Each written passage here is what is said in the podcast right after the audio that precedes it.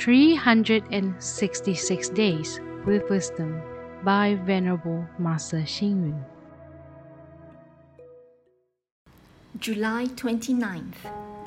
A generous heart is extensive. A generous heart is rich. A generous heart is accommodating. A generous heart is magnanimous. A liberal life is able to look at the bright side of things and see through problems.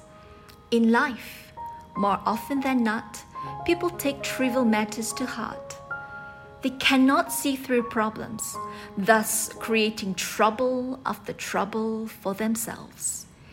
If a person is shut in a house without a door for some time, how can he be happy?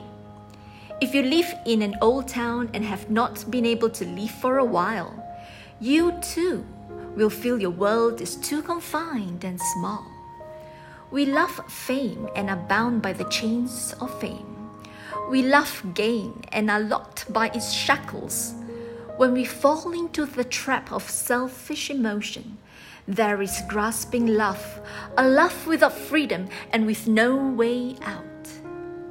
The love shackles us because we do not have an open mind. A confined life is one bound and restricted. A common Chinese saying goes sit in a well and look up into the sky.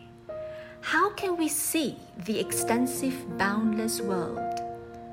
Some people cannot let go of their money, they have become a slave to it. Others cannot let go of their material possessions, they have become a prisoner to them. Some people refuse to go for holidays because they want to keep an eye on their house. Some do not allow others' cats and dogs into their house because they keep a pet.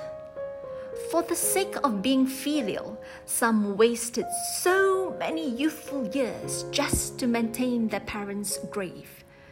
Others, for the sake of an official position, did not hesitate to curry favor for personal gain. If we have a liberal life, our mind is like an empty, limitless space. Contemplation is like the sands of the Ganges River how can it be controlled and obstructed? Read, reflect, and act. If we want to live a liberal life, we have to learn to let go. Please tune in, same time tomorrow as we meet on air.